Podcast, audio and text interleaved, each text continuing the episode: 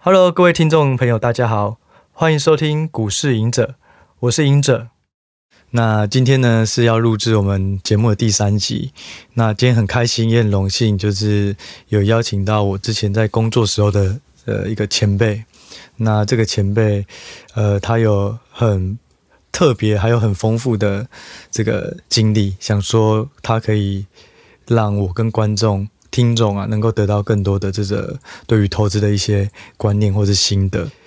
对，那这个前辈叫做 Howard。那我简单介绍一下他的一些呃经历啊，他是在美国的这个密西根大学念到机械博士，但是在机械博士念完以后，回到了台湾的一个科技公司工作五到六年。那后来又转到这个外资做一个这个。证券的分析师做了约当两年，那最后就到了这个全球前十大资产管理公司里面。那中间有不同的公司这种呃移动啊，但但是总共的这个年资操操盘了十九年，那部位也都是百亿级的这个部位。对，所以对，非常欢迎我们的来宾 Howard。嗯，谢谢。对，那哎，Howard 想问一下，就是说，因为。我自己在第一集的时候，是很多人问到说，为什么就是说理工背景的人，或是如果不是本科系的人，该怎么做投资？那投资是不是就输在起跑点？那因为我觉得我自己是没有那么够格啦，因为我只有到硕士吧，都是理工背景，不是财经背景。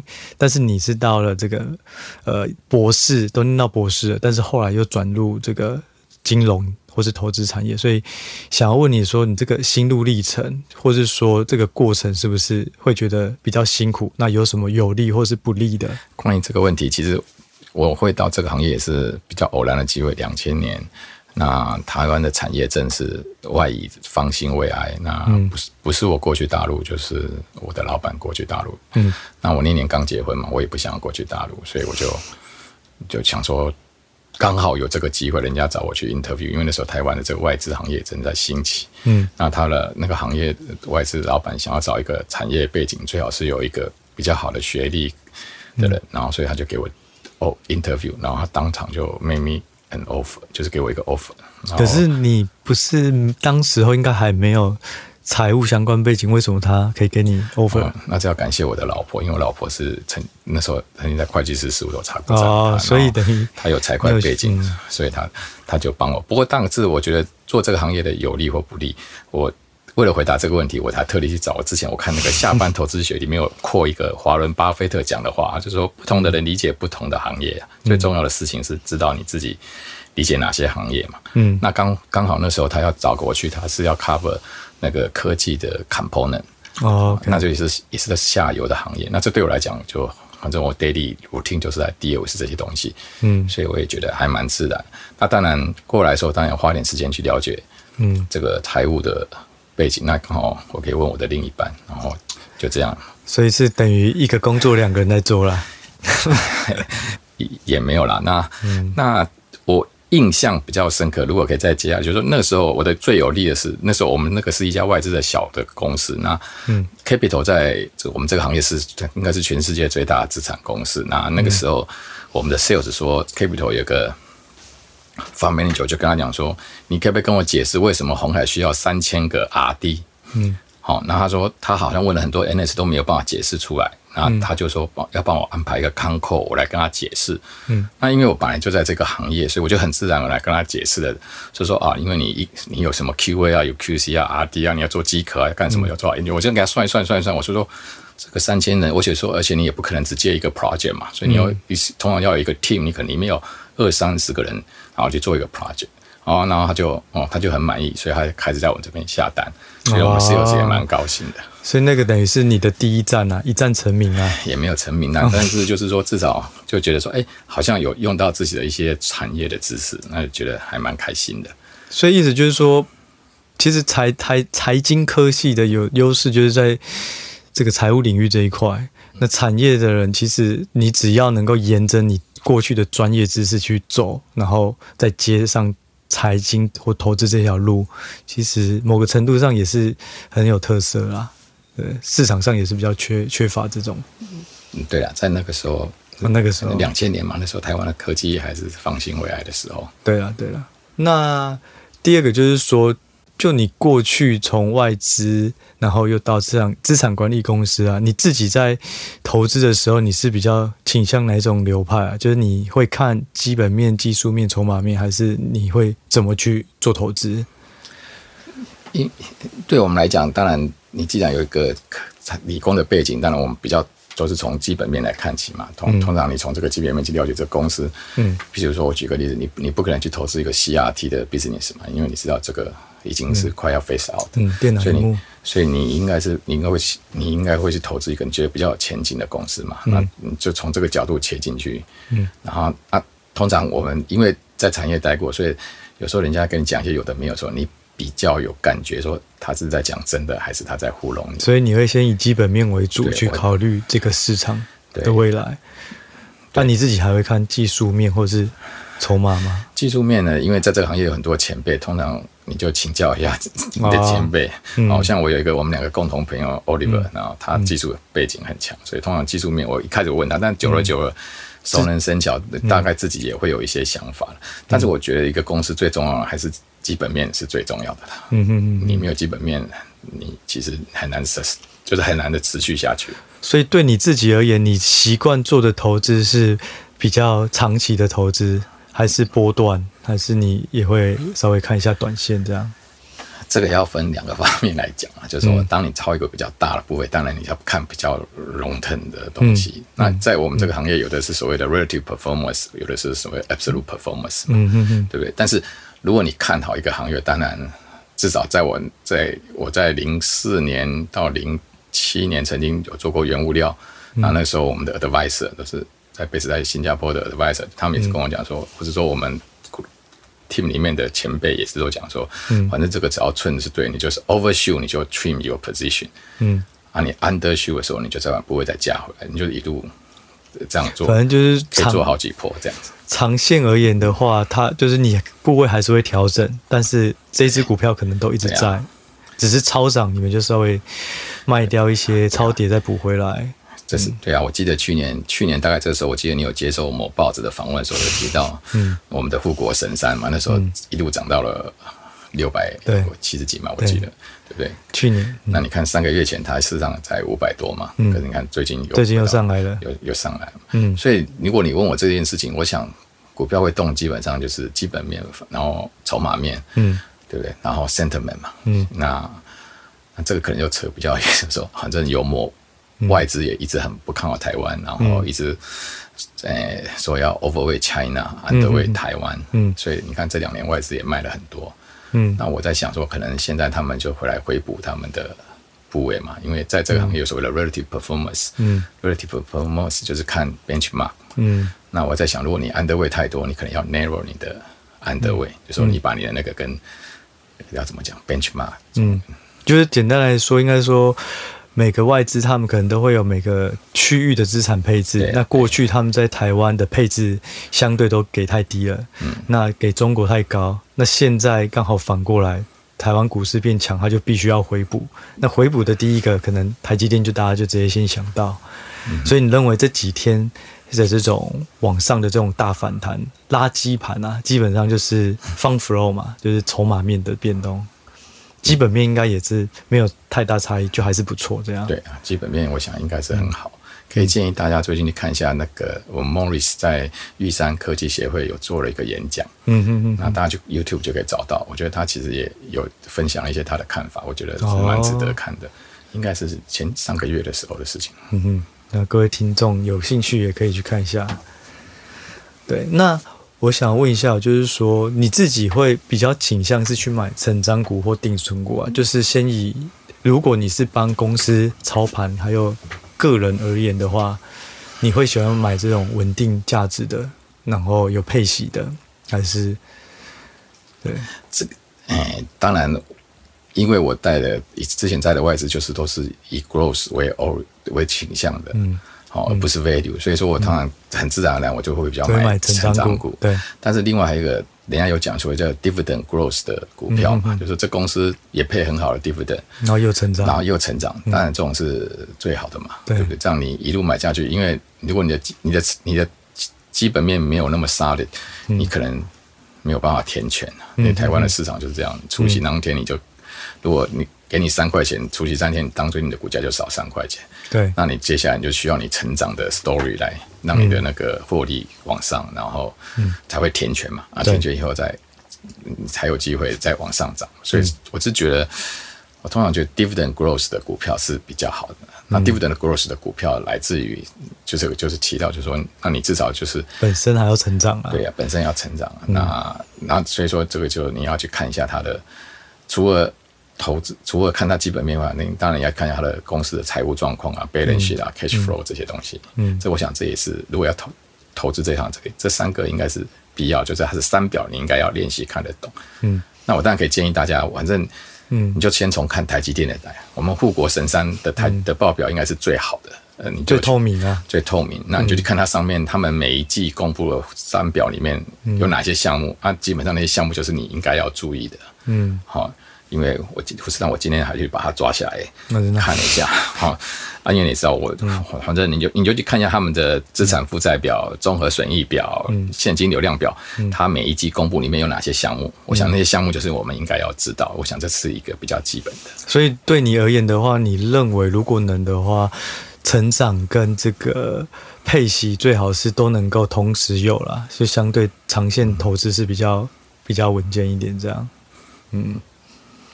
那我想问，另外就是说，因为很多人可能都会想要投资股票，那也有人想要投资艺术品、房地产等等。那我觉得最大众的就是房地产跟股票。你觉得这两个东西是适合每一个人都去涉猎吗？我，哎，这讲到这个房地产，我是觉得这个要来补充一下，你第一集讲了一些房地产的问题，就是、就是。我觉得房地产比较好玩的一个地方，就是你没有办法空它。你股票有很多人可以放，看不好放空，但是房地产是没有办法的。所以说，我觉得每个人对房地产应该要有一些基本的知识，因为当到时候你要去买房子嘛。那像你在第一集提到 location，location，location。嗯。那另外一点就是，那你自己要买房子的时候，你就要算一下这个股票这个房子的价值到底是多少。如果你要买。中古屋或者你要买新房屋，嗯，那你当然要算一下，说到底它的 location 在哪里，它的土地持分有多少啊，公设比多少，嗯，所以我是觉得说你应该要有一些 knowledge 的，但是，嗯，我认为投资房地产那个应该是那个真正的时间点应该已经就是在 SARS 的时候，那当然是最好的，对，已经过了。那我觉得过，但是因为每个人都希望有个自己的家嘛，嗯，所以我觉得你应该对那个行业不应该要陌生啊，我是觉得。那反正 Facebook，你去 YouTube 上面应该可以找到很多专家在。所以你认为，其实不管是年轻人或是有年纪，反正你如果还有购物需求或之后需要的话，其实应该还是要付付出一些努力，也去学习房地产相关的嘛。因为毕竟，就算你是自住，你还是要挑到好的房子嘛，还知道知道买的贵不贵嘛。就这样说嘛。对呀、啊，对，没错。嗯，那股票你觉得每一个人都，因为我觉得很多可能年轻一辈的。呃，可能我以前也会这样吧，就是看到好像什么好赚，就会想要去学。可是后来发现，其实也不一定是每一个人的心理状态，或是这个这个素质，或是知识，值得一定要全心全力去去投资。而且我我其实我的粉专有很多人问我说，具备什么条件以后就可以出来自己做股票？对。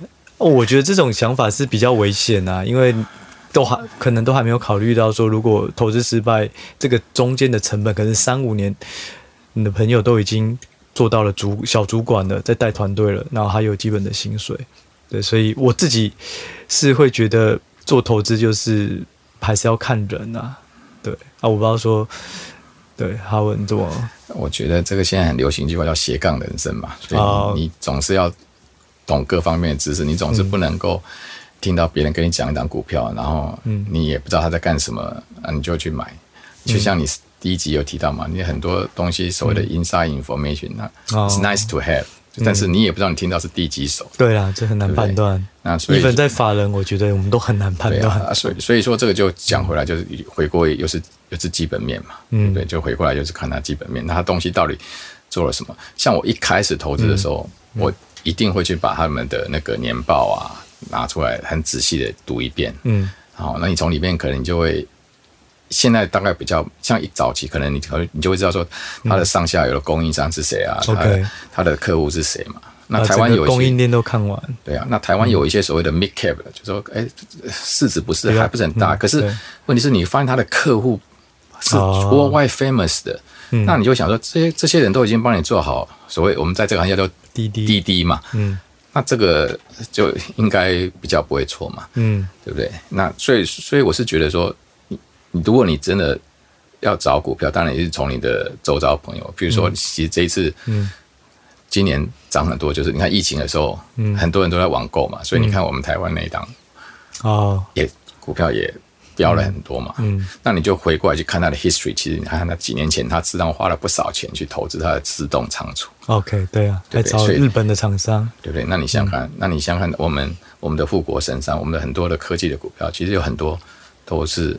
都是花在之前就有做投资嘛，你现在要投资，嗯，maybe 比较晚了一点呢。嗯、但是，那那既然护国神山，那护国神山旁边的 supply chain，、嗯、就是它的供应链里面应该有很多可以值得股。嗯、这就像是当十年前或者十年前，可能那时候面板正在好的时候，他们很多 component 的公司其实股票也涨得蛮好的。嗯，所以我是想说，就是就是 top down。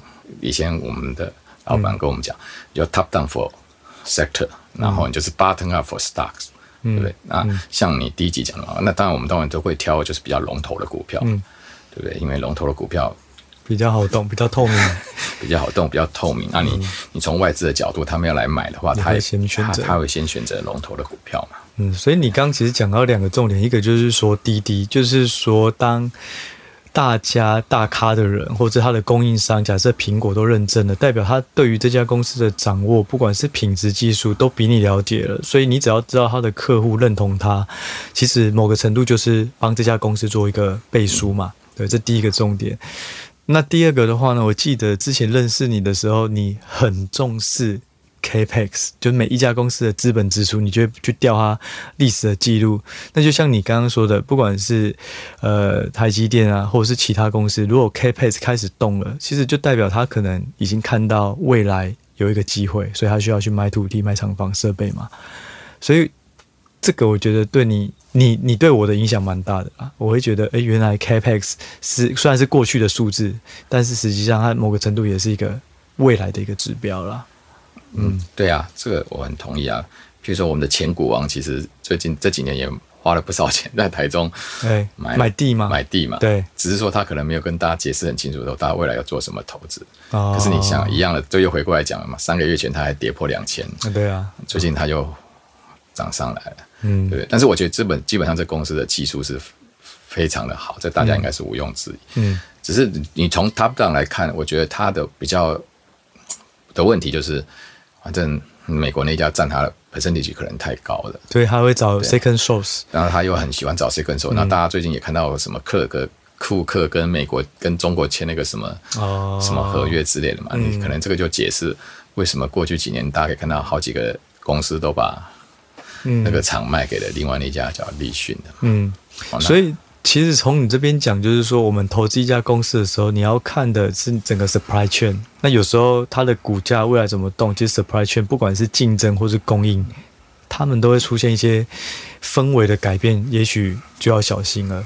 对，因为你讲到资本支出，这就有回过来讲说，等会大家去看台积电的报表、嗯、现金流量表里面，你看它每一季它就会讲说它的资本支出是多少，嗯哼哼，对不对？你的人家说大军未发，粮草先行啊！你没有 capex，你你到时候当订单接到你，也没有产能，你也没有产能可以供应给人家。嗯，那岔开话题，你觉得以这个 capex 来看，其实整个半导体目前你觉得是还是正面吗？哎、欸，这个必须引用一下当初我，嗯、这可能讲比较长一点，就是。嗯就讲台台积电，你知道那个荷兰那家公司几年前曾经并购了台湾的有一家，如果大家还知道，叫做汉维科。哦，对啊，A 公司。那我们在前公司的时候，其实曾经是那一家公司的嗯 major shareholder、嗯、啊，然后那时候财务长曾经有来有机会跟他谈过，然后他这个那时候就跟我们讲，那大概是三四年前的事情。他跟我讲说，嗯、我们的订单没有问题，可是现在已经放在美国那家的桌上，可是很不幸，他们最近有一些嗯权利或是 management 的 reshuffling，、嗯、所以他们就是不签，所以我们就没有拿到。这个单子，那你想看那个时候刚好应该是要进入七纳米的那个很 critical 的 moment，刚、哦、好需要他们设。然后，然后你看他们那边就 delay，可是这边就是一还是按部就班的走。嗯，你看三年后你来看，现在，嗯，我们的富国神山的技术已经赢过另外那一家了。嗯，对不对？那你也知道我们他们 Morris 张最近也讲嘛，嗯，说 他这个我就不要讲，反正 你就从这个角度来看。所以说这个，然后你当你的。技术领先以后，我记得我有个同事以前曾经过，嗯、还是我忘了是哪一家公司讲，他就说，嗯、当你的 technology leading 的时候，你就会触及啊触触发很多的所谓的 innovation，嗯，所以你看嘛，所以说你看，你看 AMD 啊，嗯，对不对？你看你你来比较，你看我们的 MediaTek 啊，什么些，嗯，对不对？因为反正它就就 co-location 供应嘛，它就它就就近供应供应，所以你看这些股票都窜上来嘛。我印象中在前公司的时候，我们本来要买另外那档，嗯。嗯，那股价好像涨了十倍，还是多少几倍？嗯，所以 Capex 还是如果能的话，最好都还是要留意，尤其是对于这个未来的 Capex 的 focus 的这样。然后想要问一下，就是说以刚刚的这种方式啊，假设你找到一只股票了，那你会怎么做？就是如果对于一个不太会做研究的人而言，好，假设我找到了台积电，找到了呃其他股票，那我们接下来是去看财报，那看完财报以后去看市场报告，还是说该怎么做？去确认说这只股票是你看你要的那只股票。通常我也会再去留意一下这个大股东的持股怎么样。哦，对，前十大股东，前股大前十大股东是谁啦？然后他们股东持股怎么样？然后变化嘛，对不对？然后、嗯、对，这个也是我一直都很注意。那那个其实其实他们年报上面也都会揭露过去三年他们前十大股东，这个是。假设我们因为 Bloomberg 还蛮贵的，所以我们一般人没有办法买。那其实我是我通常会蛮注意说他前十大股东的动向。台湾有些股票有时候就莫名其妙一直跌，那也没什么理由，就是有人要换股操作。尤其是像外资，我们之前曾经 own 过一档非科技的股票也是，然后就因为外资想要换股操作，所以他就买。那那这个其实大家。市场上有很多那种什么筹码分析的软体啊，嗯、我想如果你要投资，还是要花点钱去买一些 app，然后上面就会，你会看，看得到，你就可以看得到哦。那那那这个时候又回过来 fundamental，就是说，如果你真的对这家公司你想要投资，那你当然会想要知道说，到底什么样是它的所谓的 fair value，就是它的合理价值，合理价值到底在哪里？嗯，对不对？那那你也不可能，当你要投资它的时候。你也不可能说一把就下去，立马就挂掉。嗯，所以你们就是，就像我们当当在法人的时候，我们投资一档股票，我们也是就是，嗯，一笔一笔的，慢慢慢慢的，嗯，对，你讲成本建在哪个地方，你觉得是合理的，哦，嗯，所以这就是资产配置的一门课了啦，对，不能一看到就 show 黑嘛。嗯，然后你刚刚有提到，就是说，呃。如果是对你而言的话，你会认为要看财报，然后要看 CapEx，那这些是比较长线的东西。但是如果又讲到股东结构，它有可能一个月又可以申报一次，那甚至可以从一些筹码分点又可以看到。那你对于一个投呃长期投资人而言，你会重视筹码也要追吗？也要稍微看一下吗？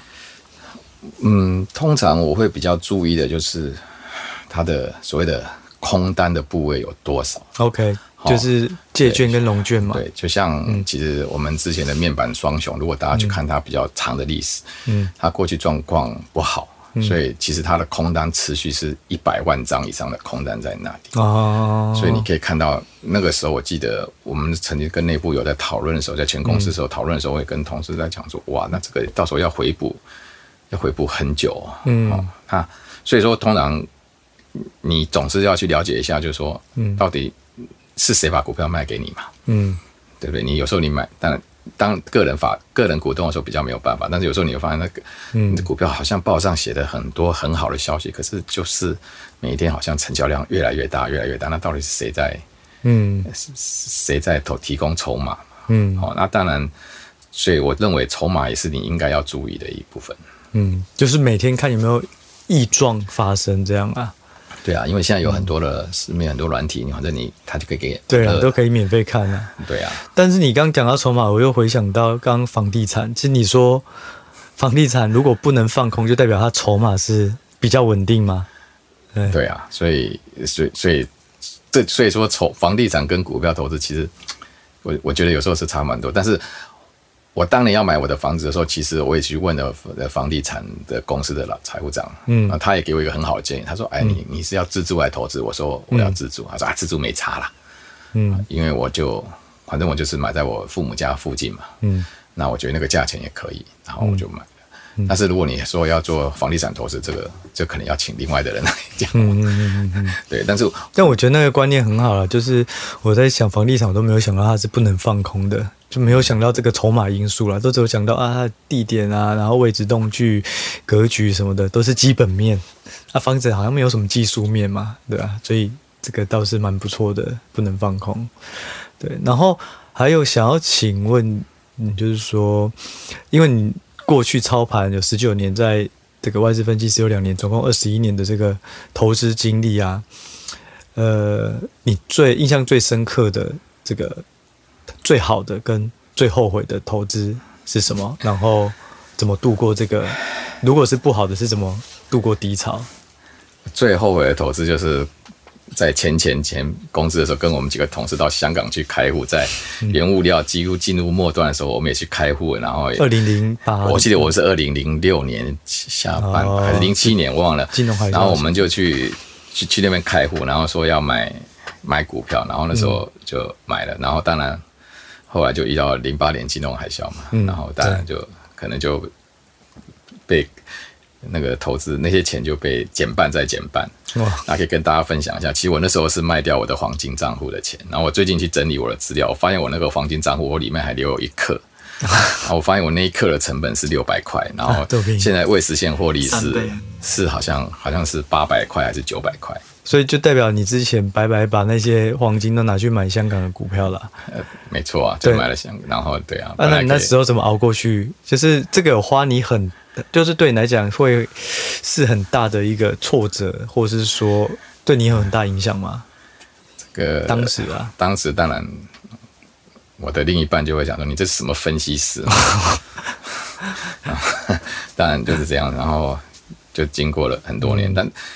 不，我想学个经验啊。第一点，毕竟那是香港，也不是我们人生地不熟，人生地不熟啊。嗯、那时候也是贪嘛，所以这个就牵扯到这个。有时候这个行业，嗯，天，哎，就是我常读了一个 strategy 的东西叫 greed and fear。嗯、我相信我那时候是在 greed 的时候去开户的。嗯，那这投回过来讲到我们投资股票，嗯，你在贪婪的时候去买一档股票，通常输的机会可说会比赢的机会还多。所以有时候又回到那个资产配置，就是你买的节奏，对不对？对，就是一定不能是一一笔就直接下去了，啊、千万不要就说，嗯，对，还是可以提那你，嗯、你你当然你要知道，你个人投资跟公司的法人的投资的时候，我们法人投资我们有多少钱可以用，我们很清楚，所以通常我也会分成几笔，就是说，哎、嗯，大概我成本想要建在哪里，我现在进去买，嗯，嗯，然后买到最后快买完，可能。OK，我大概平均成本建在哪里？我 feel 我就觉得啊，好像我觉得这样的成本，我觉得我可能可以抱久一点。嗯，那上去就算了，因为现在上去没买到，就就是之前的留着就够了对。对，就算了嗯。嗯，那如果是说最成功的话，你有什么投资的代表作吗？这其实讲了历史比较远一点，我们大概在零四年到零六零七年的时候做个原物料基金，呢我印象中应该是零五年或是零六年的年中中间的中的时候，嗯，那时候我们投资的股票里面有三档黄金的股票，然后突然间的股票就是大跌，又是黄金，对，就跟它还蛮有缘的。然后，然后我就问了我们的 advisor，嗯，然后我那时候就很勇敢的，嗯，把它每一档加到八个 percent，因为台湾的规定，你的股票个股基金 own 不能超过十个 percent，对。那我就把三档全部加到八个，哦，所以就已经二十四个，所以就二十四个 percent。OK，那因为它真的跌了很多，啊，对，那我就加到这个样，然后大概过了一两个月，然后它就很快的就弹上来了。要弹多少？太多年我不记得，但是就很快弹上来，然后你就知道超过快到十个 percent，我们就需要减码了所以每档股票就一块就一直涨，然后我们就一路减，一路减，然后一路减，一路减。所以你等于它一档只能压八个 percent，我压到八个 percent。你找了三个类似的标的，嗯、等于其实你已经压了二十四个 percent。其实我整个 sector 已经是 overweight，就是所谓的我已经重压很多了。对啊，对所以它因为你涨到快到十个 percent，你就要开始。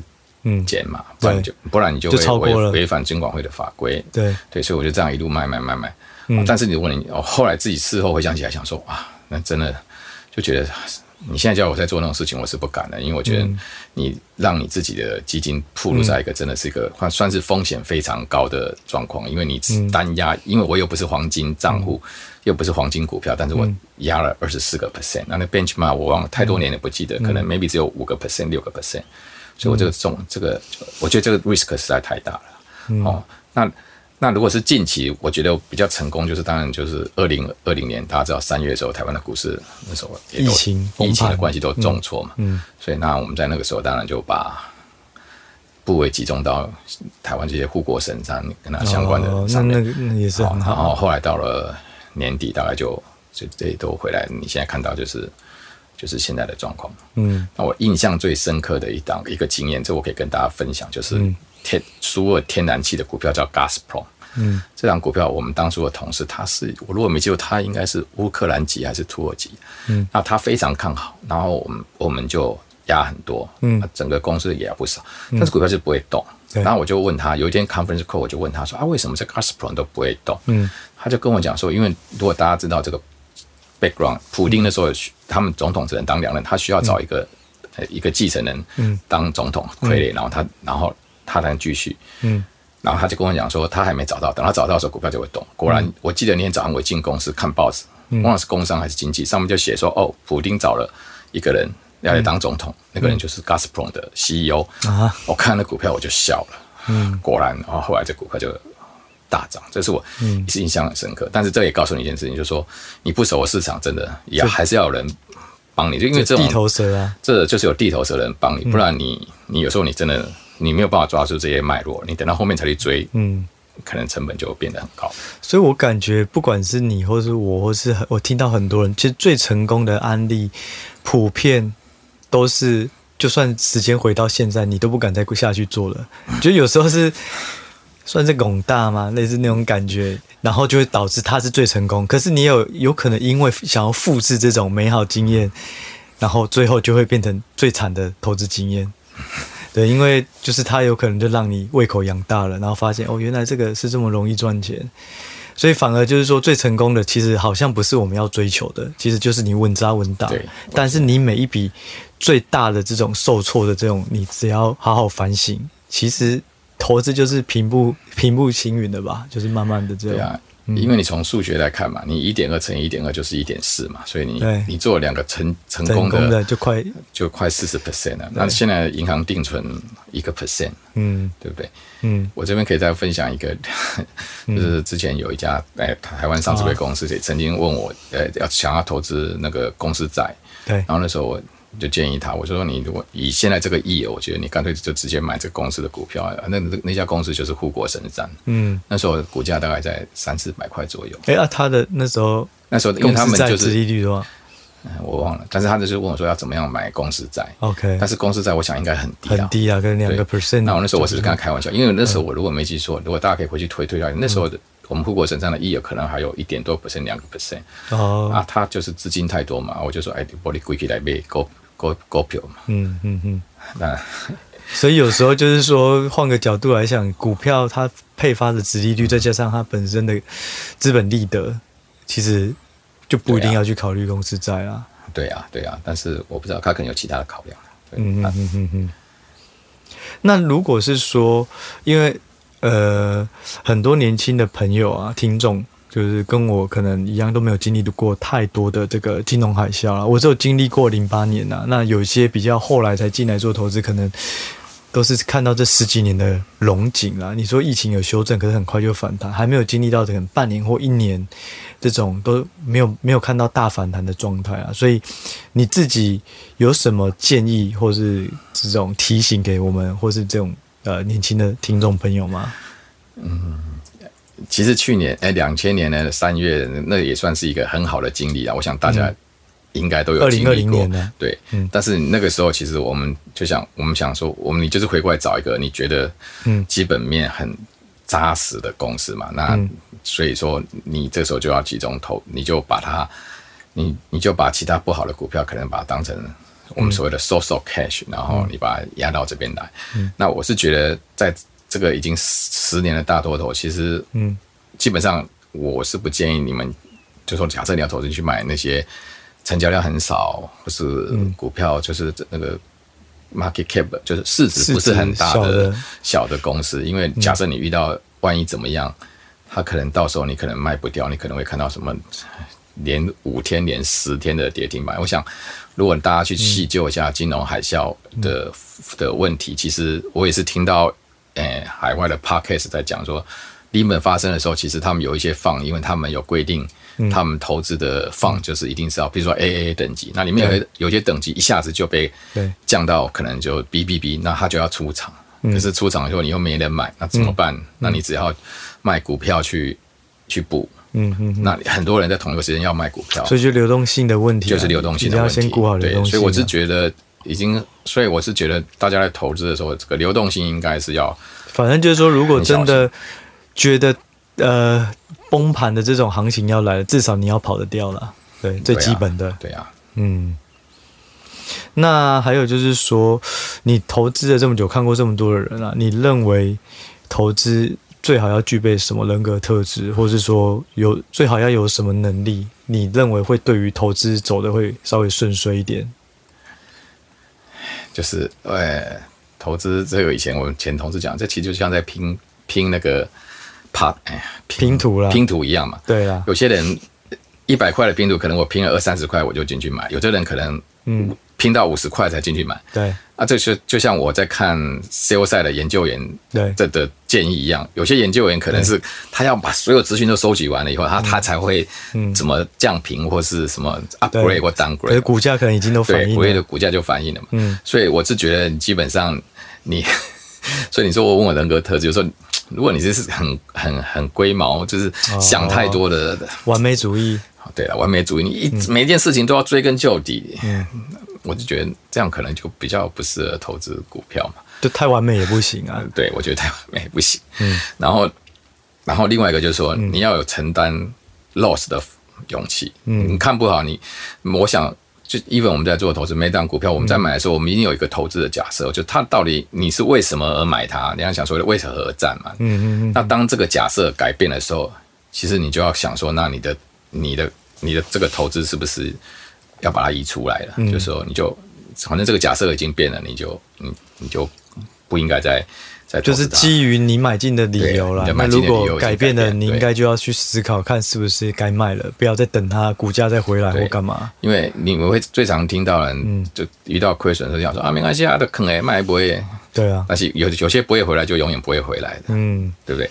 那后来常常会听到。有的人就是你，你比如说，假设你是那种常常有朋友跟你建议说，哎、欸，我看好什么，看好什么，然后你都，你最后的，你最后都问人家的问题，就是说，啊，现在还可不可以买？等到股票涨，你就这样问人家。我以前有个同事，他给人家一个回答说，你再问我这个问题，我就拿机关枪扫你。如果你是这种问这种问题的人，我觉得你可能也比较不适合，比较不适合了。就是说，他一定要有主见，然后要有担当。就是就是，我想你就是做，其实。投资这股票也是培养你独立思考的能力的，尽量不要去跟着市场的这种想法盲从啊。对，嗯，那如果是以你这样看的话，刚讲都基本面改变，然后你就觉得，哎，那应该要卖掉啊，那不要再报到它又反弹。不过，如果基本面都没有改变，那股价又一直跌，那我们需要透过技术线型或是其他方式去。去先停损吗？就你就你而言的话啦，有，我觉得你就就是有可能就是你买太贵了，你太早进场了。那这样要分吗？通常有时候，我就我就先减码吧，然后等到它，比如说假设他今天一百块，嗯，你成本可能是一百一、一百二，嗯，反正我就先减码一些，然后我再等到它再下去的时候。我再把它 average，如果你觉得这 story 没有改变，嗯，那你我就再把它诶所谓的 average down 嘛，嗯，就是就把那个平均成本往往下探一些，对，对不对？但但到底说什么时候是 average down 的时候 average down 的时候，那这个就是你基本面的判断，基本上的判基本基本面的判断了。所以就是说，你看到一只股票，基本上你就是会长期持有。那如果你买贵了，你也会做微调，但是你还还是会一直盯着它。对，因为你如果你这个、嗯、就是说我们很现实，你你你心中没有股票，你就永远没有股价，因为你就是在旁边看而已。所以、嗯、所以通常对了，我们上一集也是这样讲，就是说你在旁边可能看了二十年，但是当你自己去打牌的时候，其实你还是新手，因为你什么都不知道。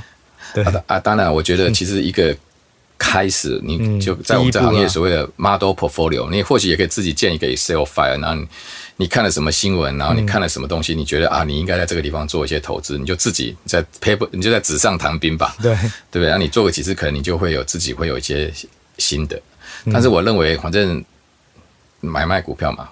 我就是要赚钱嘛，这个就是天经地义的事情。的目的啊，对，你千万不要人家所谓的 fall in love with the stock，这个这个其实你就不要跟钱过不去。对了，该卖的时候还是要卖。对，不要跟股票谈恋爱了。那呃，你看了，你应该看了这么多报告，看了这么多的书啊，你有没有觉得可以推荐给听众朋友？你觉得很值得去拜读一下的书？我最推荐的书，就是我自己也读了非常多遍，就是一个投资者的告白。我这不是不是对，那另外那是第一本，另外一个是股市作手回忆录。好，我想这两本书我觉得，那个一个。一个投资者的告白，我写记得好像有三本，但是我觉得就其实就有其中一本就是叫做一个投资者的告白，那第一本就可以了。对对对，或者是股票作手回忆录，我觉得这两本书我事实上是蛮建议大家去读一读，嗯，读一读的。我觉得反正这个都是。那除了书以外，那另外一个我那个就是那个像素那个他的那个 CEO 叫。Marks，Howard Marks，嗯，他每一季他会在，你可以大家可以到他的网站去，他每一季会有他的 newsletter。那其实去年一路在这个疫情的时候，他其实那时候有写了很多个很多集，然后你大家可以去看一下他的他的，那我觉得那个是个很好的，但大家也很不很不幸，他应该都我不知道他有没有中文的，可能没有中文的，可能都是英文。好像有人去翻译啊，对，有，所以我反正现在网络很发达，我是觉得。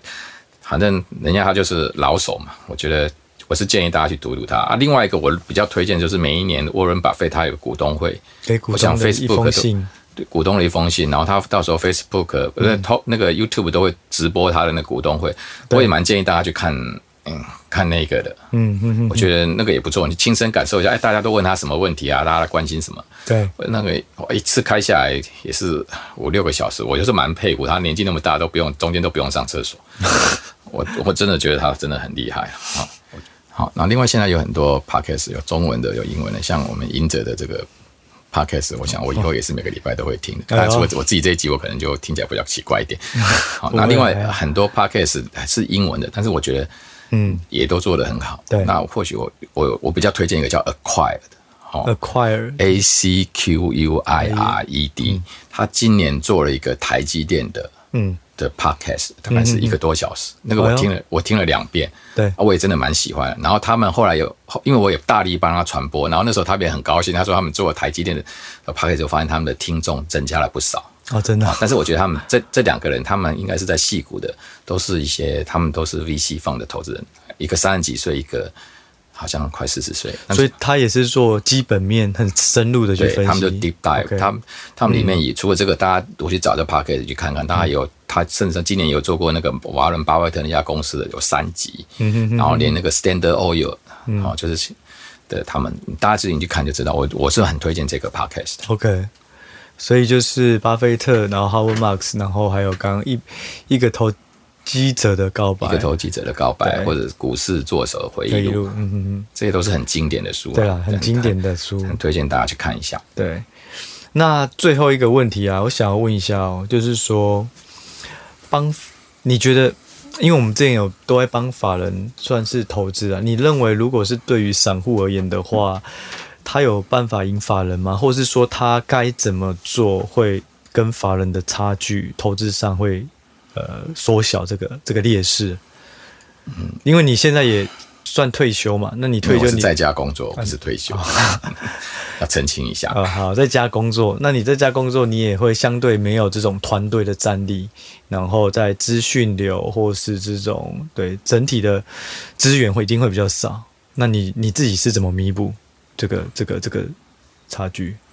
嗯，我我只是觉得，其实现在网络很发达，所以有很多新闻资讯都在 Google 得到。嗯、对，那我是觉得，其实我现在比以前还更忙，因为我每天要做很多笔记，就看很多新闻，我就会把它抓起来，作为做笔记。嗯，那有些公司，譬如说讲话就很吹吹牛，有些公司讲话就很保守啊。你自己做了笔记以后，你就之后可以自己做。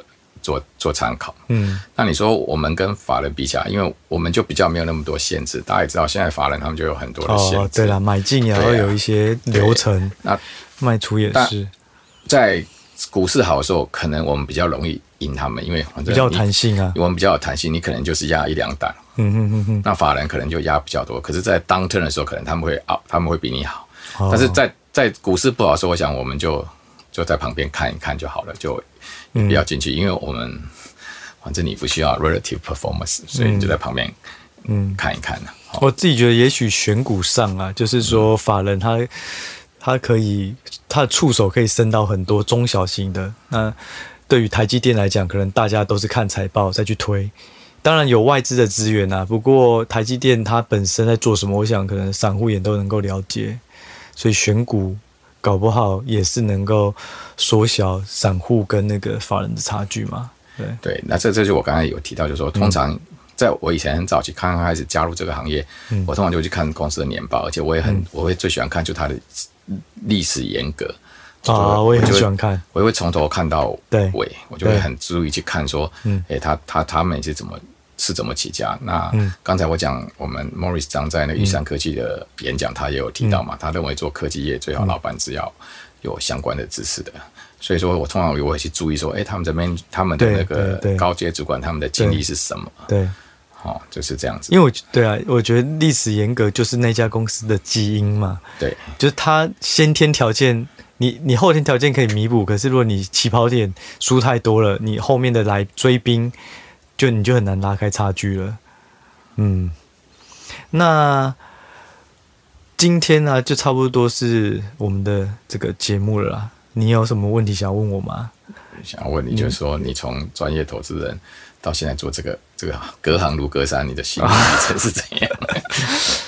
呃啊，这个简简单回答就是说，我觉得。做投资就是你会一直专注在一件事情，然后有时候会忘记去思考你的生活，跟去享受你周围的细细微变化啦。不管是人跟人之间的互动或距离，那我觉得跳脱出来以后做这件事情，会让你更真实的感受到你的周遭啦。不管是朋友、亲人都一样。那我觉得也许会有一些取舍啦，就是。有些事情可能做了，看起来是没有利润，可是实际上它可能对于你的内心是某个程度是会带来满足感啊。我讲的太深奥了，所以我目前还是继续做下去的。那 Podcast 的话，就是其实经营也是差不多两个礼拜内，从开始到开播第一集，对，就刚好有一些人有一起努力啦，所以我觉得蛮特别的啦。对，那嗯，今天早上。我也才有一个人传给我说：“哎、你这个 podcast 好像还还蛮有名的哦。”我说：“也还好啦。”他说：“蛮羡慕你能够成为这种清流的。”我说：“没有，还好还好。有些东西就是怕待太久，自己也会被影响到啦。我觉得，因为有时候你不得不向一个东西低头，那低久了，你低头久了，你就忘记自己是谁啦。对我自己。”对，趁自己还清醒的时候，能够做一些事情。对，然后最后让我讲一点，我在家上班了几个月，我在这边呼吁一下，如果你们家中有长辈的话，你请他白天不要接电话，或者说你怎么说？因为我现在都是我在接电话嘛，那我发现大概平均一两个礼拜就会接到一两通的诈骗电话啦，通常都是什么鉴宝的啦，不然就是缴通讯费的。嗯，好，所以我是 觉得，就是请大家。现在诈骗也是，连我在那个每个人粉砖 po 出来都会说。我只认同股市赢者跟叉叉叉叉啊，那个叉叉叉叉点进去，通常都是诈骗的。对，所以现在大家做投资的时候也小心不要被骗啊，然后家人也是要照顾一下。那我简单整理一下，因为我希望每一集都要有三个结论。好啊，我刚刚这样听起来，我觉得三个呃跟你聊完比较重要，第一个就是说要去看基本面，那也尤其是说这个股票每一家公司的 Capex 一定要很细的去分析啦。那第二个就是说房地产。如果是自己要去住的话，一定要有一点基本的研究。那房地产最好的就是它跟股票不同，在于它的筹码相对稳定，因为它不能放空。那第三个就是说，适合做股票的话，就是说尽量不要完美主义啦，然后你要勇于承担责任，然后再呃尽量保持客观，该该做什么时候就是该做什么事，然后不要跟股票谈恋爱了，对吧？嗯，对的。好，那。呃，今天的时间就大致上到这里结束了。那我们下一集也会再继续请其他的来宾分享不同的股票的这种心路历程或是心得。那今天就谢谢各位观众的听众的收听，也谢谢哈沃的时间，谢谢，好，谢谢，拜拜。